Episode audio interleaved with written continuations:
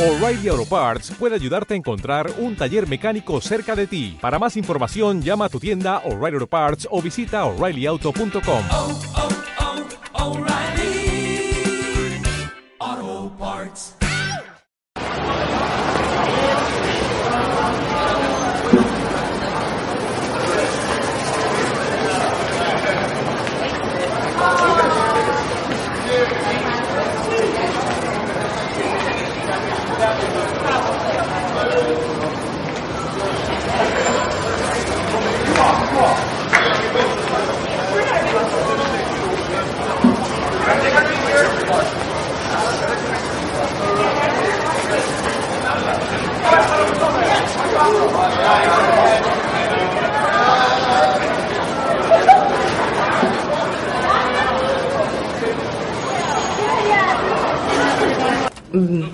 Bueno,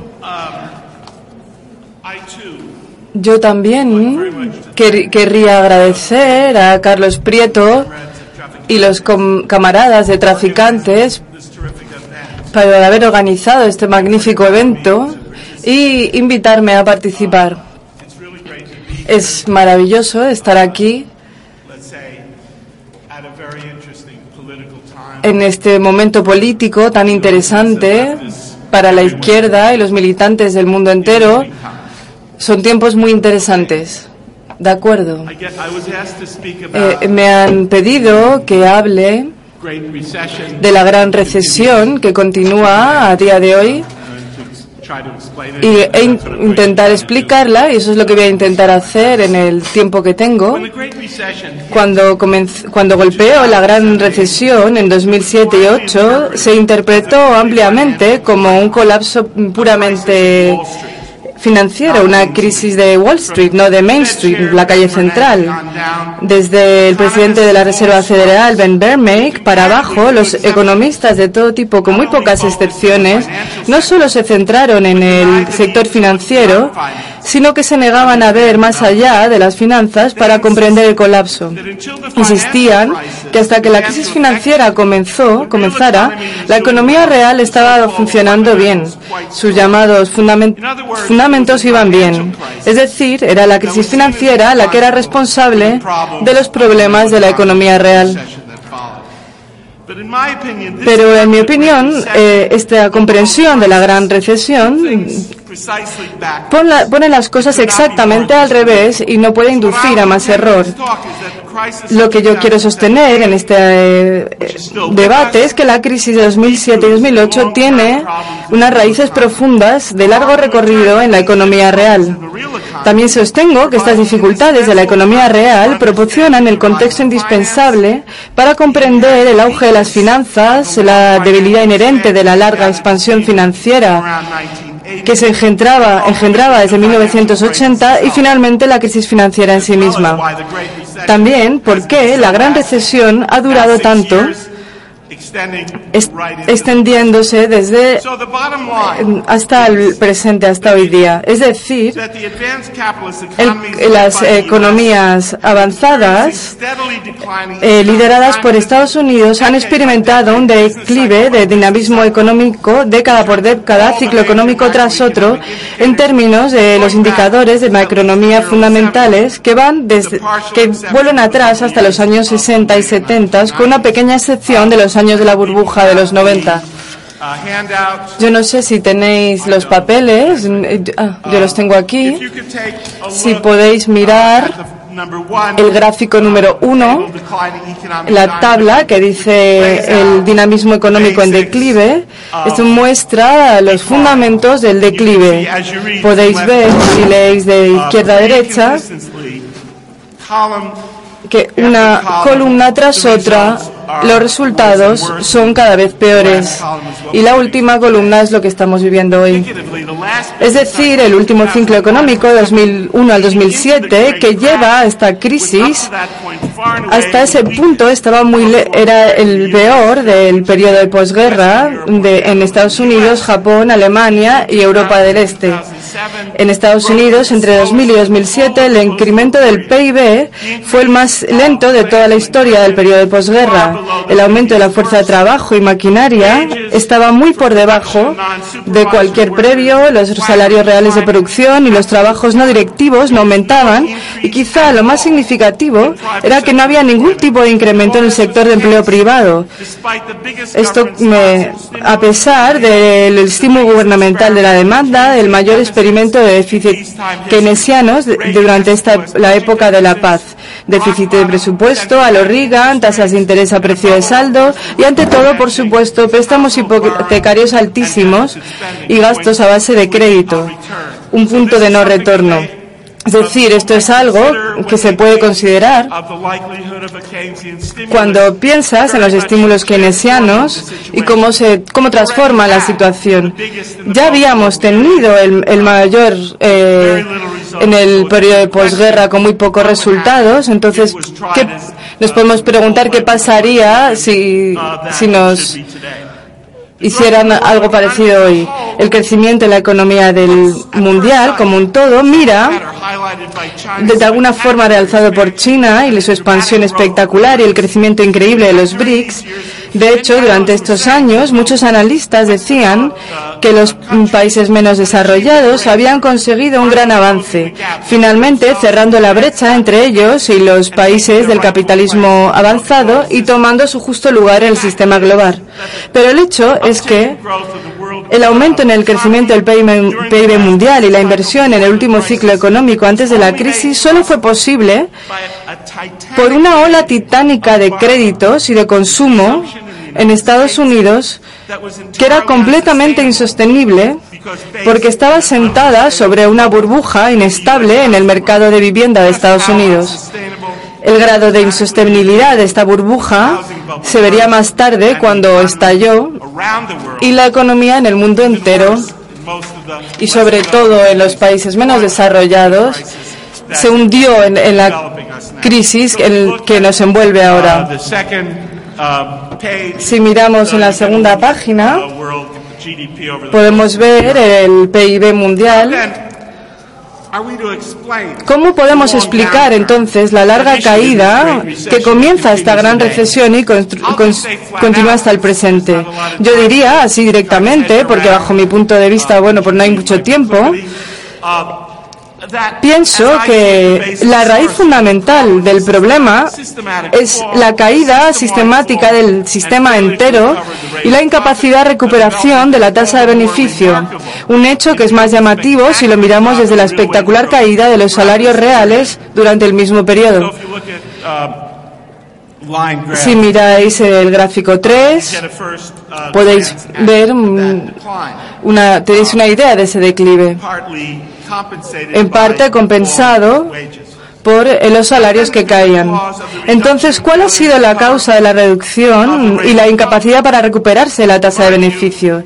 Yo creo que eh, su raíz fundamental, aunque no la única, ha sido el declive de la tasa de beneficio en el sistema de manufactura global, atribuible a la tendencia persistente global a la reproducción del exceso de capacidad de producción en la industria manufacturera global que se puede trazar desde finales de, la década de 1960. Eh, básicamente lo que ocurrió es que durante todo este periodo las industrias de manufactureras, eh, un, poder económico emergente podían acceder a la tecnología punta y combinarla con eh, salarios relativamente bajos para una eh, industria de, de exportación y producir bienes que ya estaban siendo producidos en el mercado global, pero a menor precio. Alemania y Japón en 1960 y 70, los países recientemente industrializados del este asiático y los tigres del sudeste asiático de los 70 a los 90 y finalmente China en eh, 1990 y los 2000 con sus precios devastadores. Es decir, lo que consiguieron estas economías eh, era producir bienes redundantes más que complementarios y, que- y no y esto fue negativo para la división del trabajo mundial. El resultado es que de- forzaron la bajada de precios y de ese modo la tasa de beneficios. Mientras las grandes empresas que estaban experimentando una caída en sus tasas de beneficio, las llamadas forzosas, se negaron a abandonar sus puestos y se dedicaron a luchar en vez de intentar cambiar, cayéndose, hundiéndose en su capital fijo, eh, de por hundido, y especialmente en, en su capital propietario para seguir siendo competitivos. Y esa red de, su red de proveedores, de, su red de proveedores, sus clientes y sobre todo su capacidad de innovar también se hundió. Invertir en mejorar la producción en los campos sobresaturados solo empeoraba las cosas. Es decir, continuó a haber unas entradas demasiado rápidas y excesivas y unas salidas insuficientes y lentas. Como resultado, un sistema económico, económico global que experimentó un exceso de capacidad de producción y bajó los precios y tasas de beneficios del periodo entero. Es decir, que durante todo el periodo tenéis una tendencia que lleva a que bajen las tasas de beneficio y esto es una entrada continua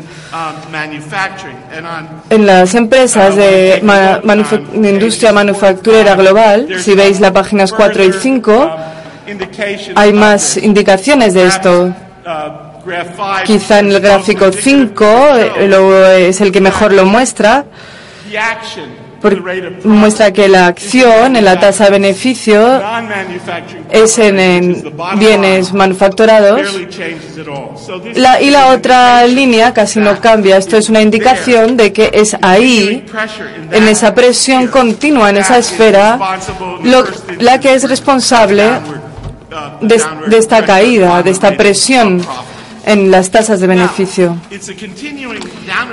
Esta presión continua sobre los precios y la tasa de beneficio es la que lleva a cabo el eh, debilitamiento estable de la economía real. Y, y lo hizo a través de una persistente y profunda debilidad de la demanda agregada. Es decir, así, así que la caída entre la tasa de beneficio y, y la- el debilitamiento de todos los otros variables en la tasa de beneficio.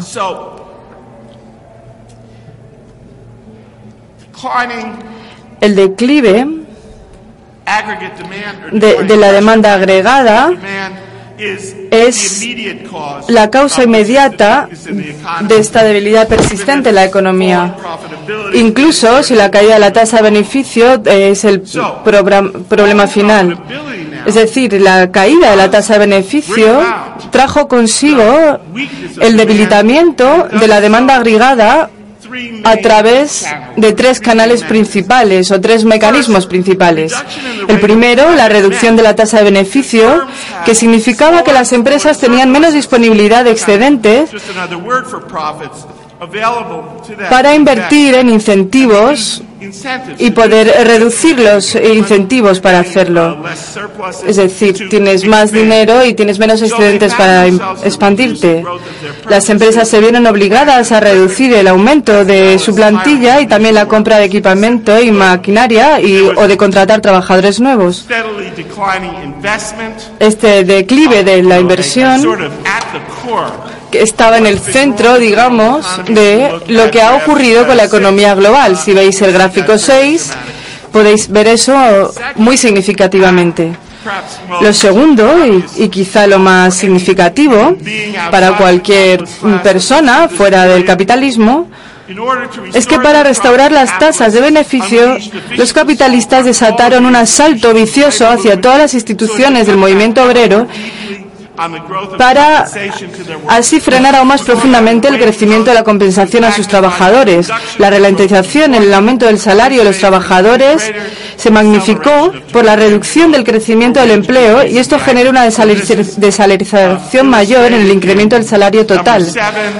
Esto se ve en el gráfico 7 y también, sí, en el gráfico 7 podéis, ha habido quizá un pequeño confusión en nuestra numeración, pero creo que se entiende. Esas dos páginas son las indicadoras iniciales del problema del crecimiento de los salarios y la ofensiva hacia los trabajadores.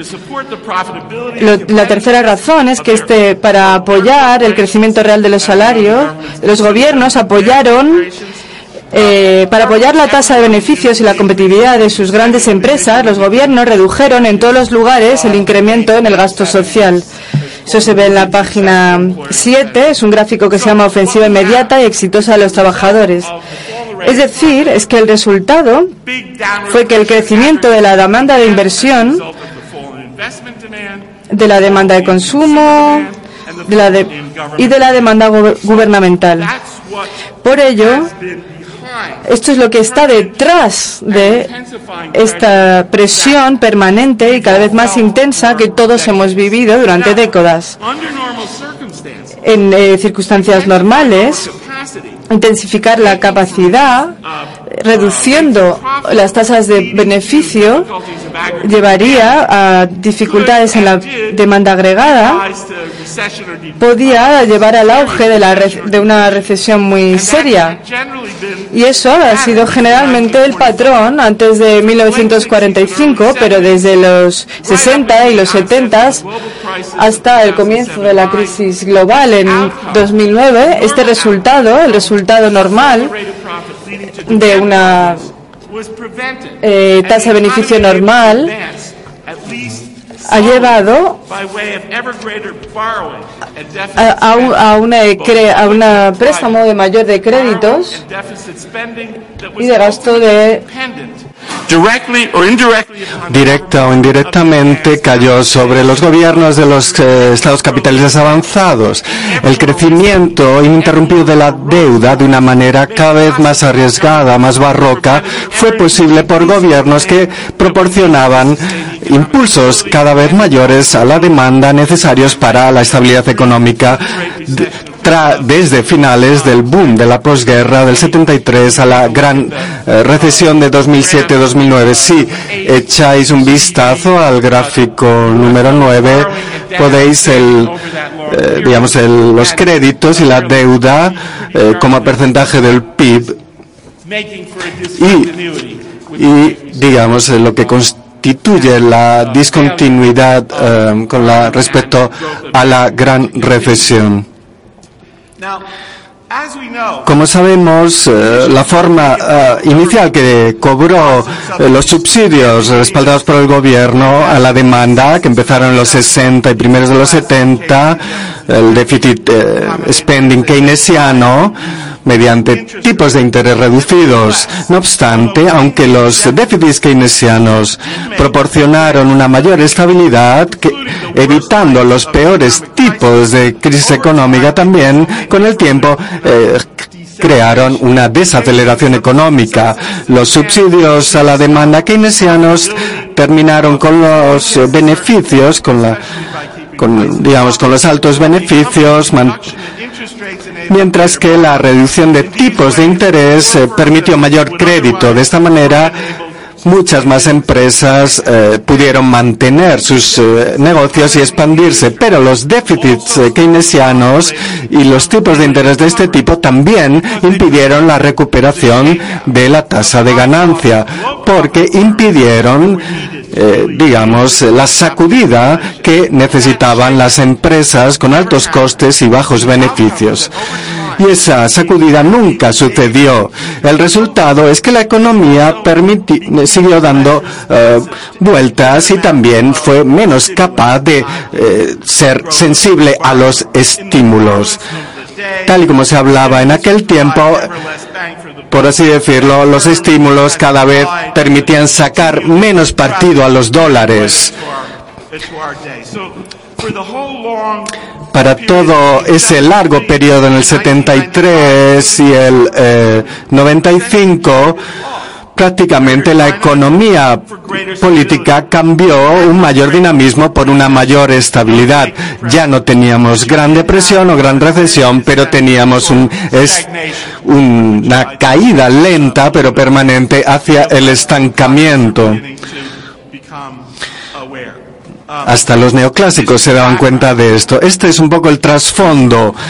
De una discontinuidad crítica en los modelos de acumulación capitalista de posguerra que es- se produjeron a principios de los 90. that was the brief Este fue el breve intento de los países capitalistas avanzados, cada vez más influenciados por la ideología neoliberal, de romper con la adicción al crédito de la economía, en particular con el déficit de spending keynesiano que había alcanzado niveles sin precedentes en los países avanzados. En el 93 la administración Clinton en Estados Unidos, seguido por Europa Occidental, eh, en la carrera hacia el Tratado de Maastricht se movieron hacia el eslogan del equilibrio presupuestario. Esto resolvería supuestamente todos los problemas que había creado la intervención pública. La teoría era que mediante el menor endeudamiento de los gobiernos se podría abrir un mayor espacio para el crédito y la acumulación de capital privado. Pero resultó que la reducción de los déficits públicos que llegó eh, con el equilibrio presupuestario no trajo una reducción no podía producir una gran reducción en la eh, demanda agregada. El- nuevas inversiones y nuevos contratamientos en el sector privado no eh, rellenaron esa, ese espacio eh, dejado por las economías públicas. Por el contrario, entre el 91 y el 95, cuando todo esto sucedió, cuando el presidente Clinton habló de las ventajas eh, del equilibrio presupuestario y sus economistas, eh, digamos, eh, convencieron a los demócratas de crear una reestructuración política en Estados Unidos, tuvimos los peores resultados de crecimiento en comparación con cualquier intervalo desde los años 50. La debilidad profunda de la economía global y su dependencia en el crecimiento del crédito en Estados Unidos no se pudo hacer más evidente. Y el resultado fue que teníamos un dilema. ¿Cómo se puede mover la economía? La economía había demostrado capaz de crecer sin mayor crédito, pero al mismo tiempo cualquier regreso a los déficits keynesianos había sido descartado políticamente por el compromiso con el equilibrio presupuestario y la regulación económica por el libre mercado. Esto abrió el camino a nuevas formas de déficit spending, por así decirlo, keynesianismo del precio de las acciones. Es decir, la burbujonomía de los 90 y los 2000 que sentó las bases del crecimiento espectacular de las finanzas, la explosión aparente de los beneficios financieros y finalmente la gran crisis financiera de 2007-2009. Así que lo que se produjo en ese periodo, en particular, ambos partidos en, Estados Unidos se pusieron al servicio de las finanzas y esos estímulos no podían ser más favorables a esto. Eh, En, a principios de los 90 y bien entrados en los eh, 2000, el crecimiento del crédito y del déficit spending y el crecimiento de la demanda agregada lo que hicieron no fue respaldado por los eh, sectores privados, las corporaciones privadas y los hogares en vez de los gobiernos. Las corporaciones se habían visto debilitadas por la reducción de sus beneficios, los hogares por el hundimiento de los salarios, pero tanto las empresas como los hogares, a pesar de su debilidad, eh, fueron capacitados para eh, asumir más créditos mediante incrementos en gran medida ficticios de su riqueza, que fueron hechos posibles por, por grandes subidas en el precio de las acciones, burbujas del precio de los activos alimentados por las políticas de crédito fácil y de regulación de la Reserva Federal y otras agencias eh, estadounidenses. Así, cuando las expansiones de la economía y las eh, subidas de los mercados financieros entraron en problemas, la Reserva Federal, siguiendo el ejemplo de Japón durante eh, sus burbujas de los 80, intervino para reducir los tipos de interés a corto plazo y esta reducción en el coste del crédito permitiría a los inversores financieros eh, ajustar sus créditos para aumentar sus compras de activos financieros y, eh, por así decirlo, subir los precios de las acciones. En este periodo neoliberal, cuando los mercados eh, financieros bajaban, el Estado asumía un papel cada vez más central. El incremento de las acciones permitía el incremento de la riqueza en papel de las corporaciones y los hogares y esto a su vez permitía eh, la calificación de sus créditos a los ojos de los bancos. Las corporaciones y los hogares aumentarían sus propias deudas como manera de financiar su propio gasto y respectivamente las empresas eh, podían tener nuevas plantas y equipos y nuevas contrataciones los hogares nuevos bienes de consumo.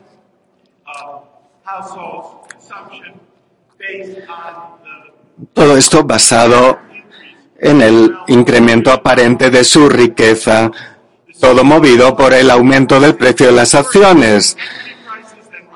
Primero se aumenta el precio de las acciones, luego el precio de las casas, pero todo permitido por las políticas de la Reserva Federal.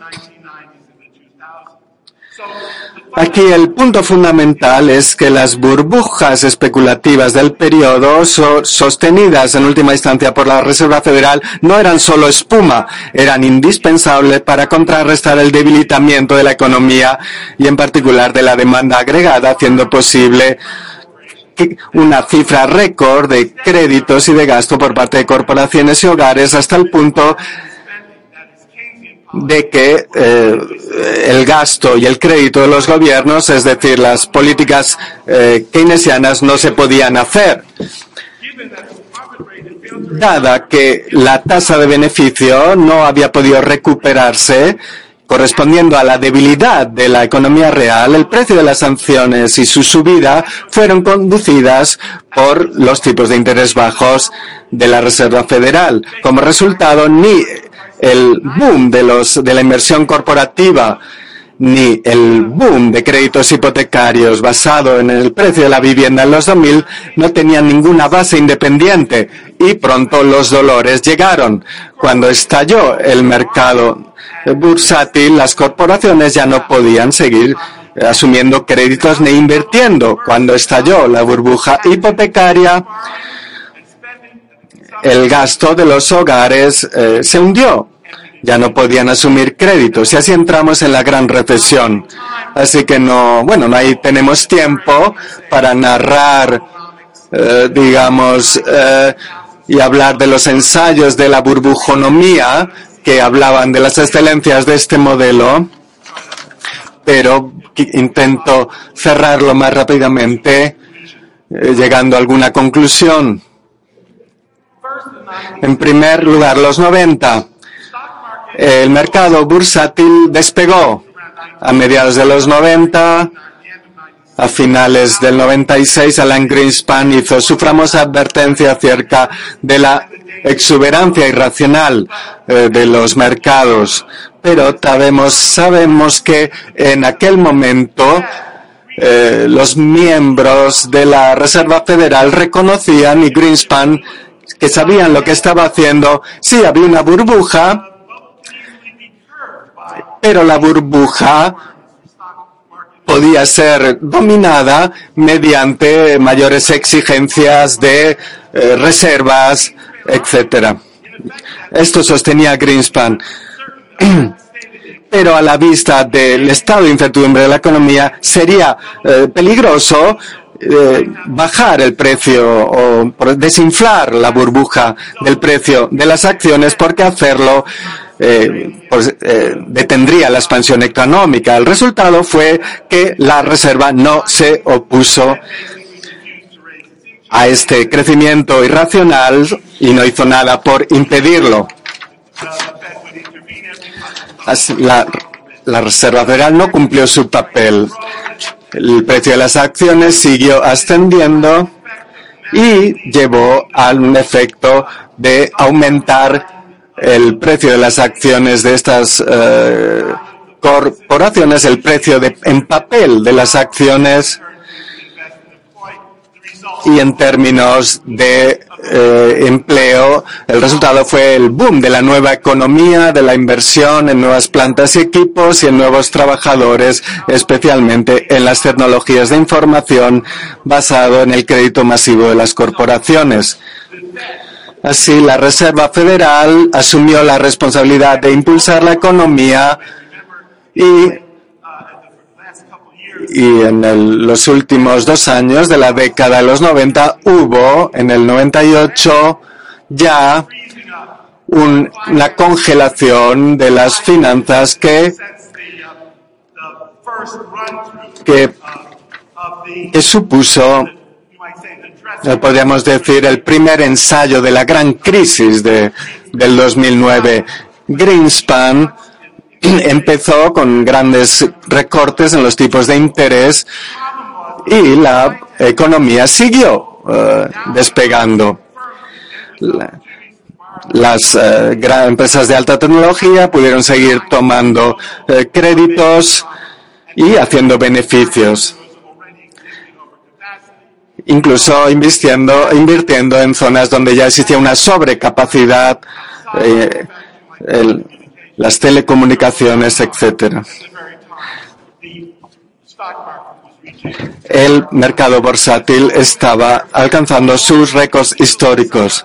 Al mismo tiempo, Paul Volcker, en el 99, Paul Volcker advirtió y dijo que el destino de la economía mundial depende completamente en el destino de la eh, economía estadounidense, cuyo eh, crecimiento depende de de alrededor de 50 tipos de acciones que nunca han mostrado ninguna ganancia. Y como sabemos, la burbuja tecnológica estalló en el 2000, los precios de las acciones se hundieron y el efecto riqueza se convirtió en lo contrario, re revelando la falta de base de la nueva economía. Entre el 95 y el 2000, según el estudio del Wall Street Journal, eh, el la riqueza de los precios de las acciones se había crecido eh, de media un 1%, pero en efecto aumentando el PIB en más del 25% al año sobre lo que habría sido el intervalo normal. El hundimiento de la burbuja de los precios de las acciones llegó a su uh, nivel más bajo desde el periodo de posguerra resultó que en los, eh, en los eh, siguientes siete años, con la gran recesión, las corporaciones no financieras siguieron con lo que se traduciría en una huelga de inversiones y empleo. Tenían sobrecapacidades de producción y esa eh, burbuja de mercados financieras y de estímulos llevó a una caída total de la inversión. Se tuvieron que deshacer de un montón de capacidad productiva. Y esto dio un golpe devastador a la demanda. Entre 2000 y 2007 el sector manufacturero eliminó 3 millones de empleos y esto eh, se tradujo también eh, que las eh, corporaciones no financieras lastradas por la deuda dejaron de asumir créditos para gastar en medios de producción para la siguiente década. Y en los últimos eh, 20 años las corporaciones no financieras dejaron de contratar. Y esto tuvo el efecto de eh, socavar aún más el crecimiento de la demanda, eh, desalentar la inversión en medios de producción y el incremento del empleo. Las corporaciones no financieras no asumieron su responsabilidad en el crecimiento de la economía. Esto es una expresión de la uh, debilidad de la economía. Durante el, en todo el ciclo de negocios que llevó a la gran recesión, la función de impulsar la economía estuvo en manos de los hogares que terminaron asumiendo el consumo y la inversión no residencial que mantuvo viva la economía en todo intervalo. ¿Cómo pudieron hacerlo? Pese a la caída de salarios y el empleo, era la respuesta obvia y la respuesta estuvo en este keynesianismo, en esta segunda eh, ronda de keynesianismo del precio de las acciones, la burbuja hipotecaria. Y voy a llegar a la conclusión del el periodo de, eh, desde el crash. Unas palabras muy rápido sobre esto. Lo que ocurrió, como sabéis, es que las tasas bajas de interés que consiguió la Reserva Federal hicieron posible que los, eh, las compras de vivienda que hizo posible a la vez el crecimiento en, la- en forma de riqueza en formato de vivienda que permitió la cons- el consumo que llevó el- la economía, es decir, que subieron los precios de la vivienda, luego el keynesianismo de aumento de activos, luego este el aumento del consumo y esto es lo que hizo posible a la vez que creciera la economía desde el 2000 al 2007 el 90% de los eh, créditos para la vivienda venían del crecimiento de la economía a través de, compra de bienes de consumo y también de residencias, de viviendas, etcétera y cosas asociadas a, a la vivienda, tipo muebles. Es decir, eh, esto era el 30% del crecimiento del PIB entre 2000 y 2006 y 50% el crecimiento del empleo. Es en este punto en el que realmente eh, tengo que decir, es que en este punto si sigues eh, con la burbuja económica tienes que traer a nuevos inversores al mercado. En 2003 todos los eh, llamados hipotecas que, eran unas hipotecas normales, pero que estaban apoyadas por el 20% de la burbuja, ta, ta, ta, y eh, sal- salarios decentes, etcétera. Cualquiera que pudiera llegar a eso podía haberlo hecho, es decir, cualquiera podía llegar a eso. Entonces, la única forma que podía crecer la economía era traer eh, nuevas compras en el mercado de la vivienda. Y esto es cuando el mercado se abre y se crea lo que Greenspan dice, ¿por qué nos estamos preocupando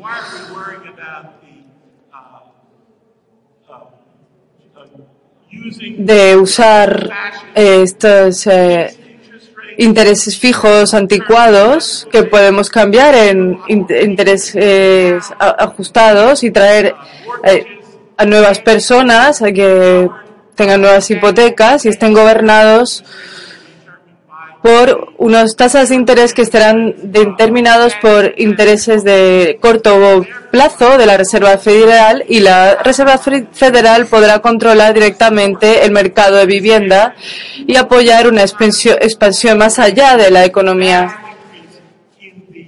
Y un incremento enorme de las de entradas en el mercado de las hipotecas eh, apoyado por eh, gente de clase trabajadora que nunca podría cumplir con esas demandas. Es decir, lo que tenemos es un incremento enorme en el mercado de la vivienda eh, que se hizo posible, posible con estas hipotecas de, de excedentes. Es decir, estas, eh, este boom de los préstamos de alto riesgo este, nos hace preguntar cómo puede ser que el, el problema que casi nunca se ve es cómo, de un, por una parte, es fácil ver cómo la gente se embarcaba en estas hipotecas baratas, pero ¿por qué? ¿Por qué cualquiera les, les prestaría el dinero, les daría ese crédito? Esa es la cuestión. ¿Por qué les dieron esos créditos que sabían que no iban a poder pagar? Aquí es donde entra Wall Street y dice eh, este tema de la de las hipotecas. El problema es que la cara B, digamos, de, de este de estas tasas bajas de interés que hizo posible que entraran estas personas de clase trabajadora y mantuvieran la burbuja económica, al final trajo eh, problemas para los inversores. Se invirtieron en las eh, pensiones, es decir, si ellos pueden eh, conseguir un activo que llegará más allá de la tasa normal, que es muy baja,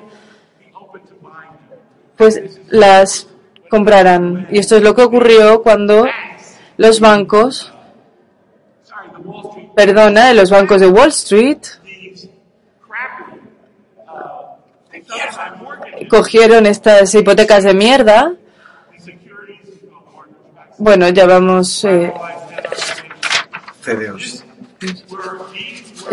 esta era lo que lo que se trajo. eh, los inversores financieros trajeron eh, unas tasas muy altas de retorno. ¿Por qué podían ofrecer estas tasas? Lo único que la única forma era porque como tenía unos riesgos muy altos asociados, pero estos riesgos se ponían en un lado, se ignoraban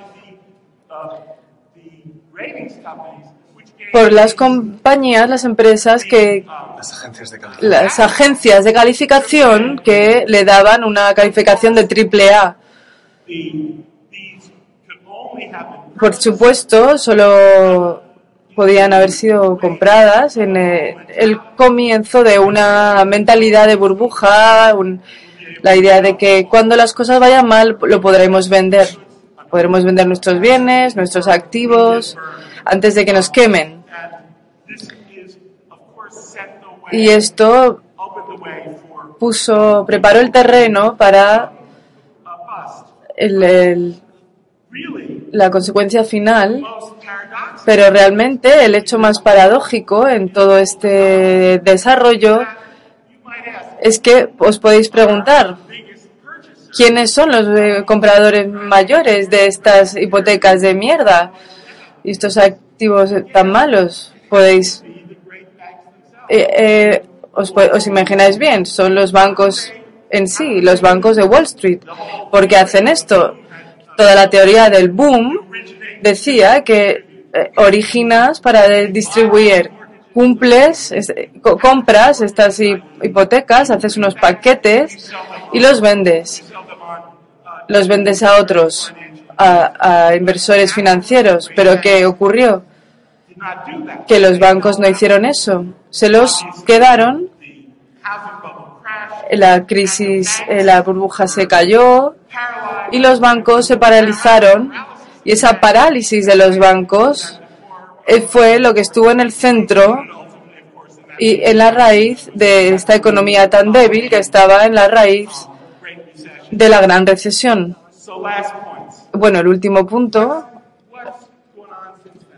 ¿Qué ha pasado desde entonces? Lo que sabemos, eh, rescates hechos posibles sobre una nueva expansión, creo, de más de eh, 14 mil, 14 billones de dólares. eh, se han- ¿Qué sucedió? Lo que sucede es que tenemos, eh, digamos, un, un rastro y de lo, de lo que enfrentamos, de lo que sucedió en los ciclos recientes movidos por el precio de los activos financieros.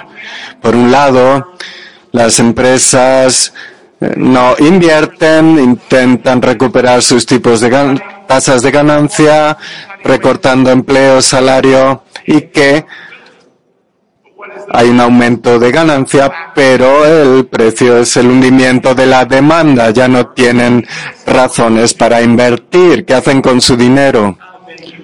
Lo usan para consumir, eh, comprar acciones, pagarse a sí mismas eh, mayores dividendos, comprarse a sí mismas sus propios activos para que su cotización suba.